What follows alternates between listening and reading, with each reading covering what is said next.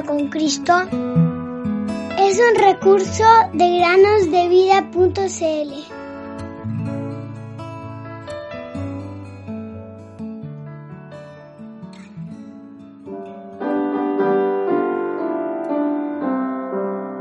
Y muchas otras señales hizo también Jesús en presencia de sus discípulos pero estas se han escrito para que ustedes crean que Jesús es el Cristo, el Hijo de Dios, y para que al creer tengan vida en su nombre.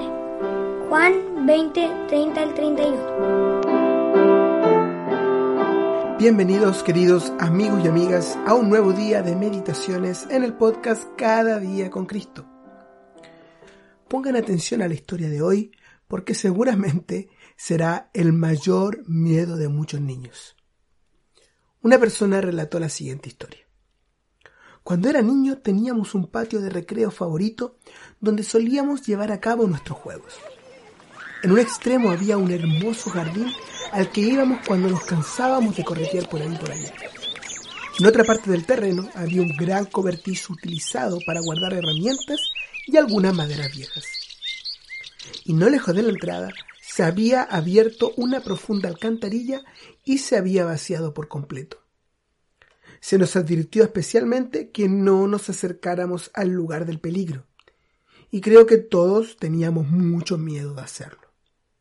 Una noche de verano, cuando se acercaba la hora de acostarnos, estábamos jugando la última escondida del día, como le habíamos prometido a nuestras madres.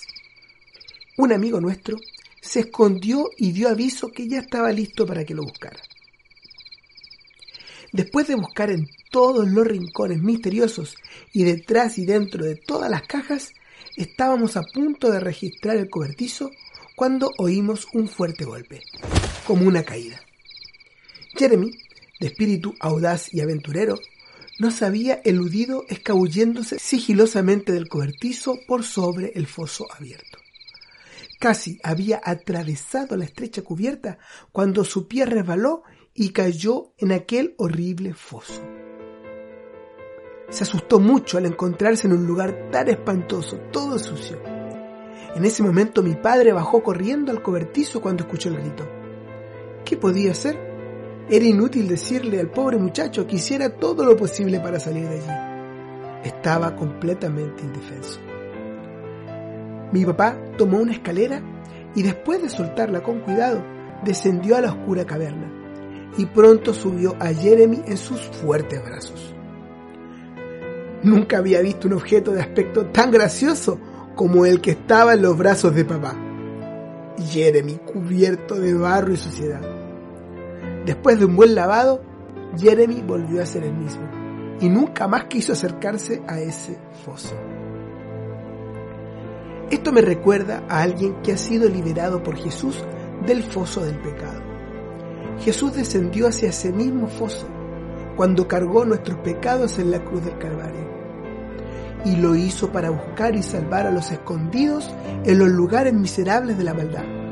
Y estos, cuando saben que han sido lavados en su preciosa sangre, tienen cuidado de cómo andan, para no contaminarse de nuevo. Porque mientras aún éramos débiles, a su tiempo, Cristo murió por los impíos.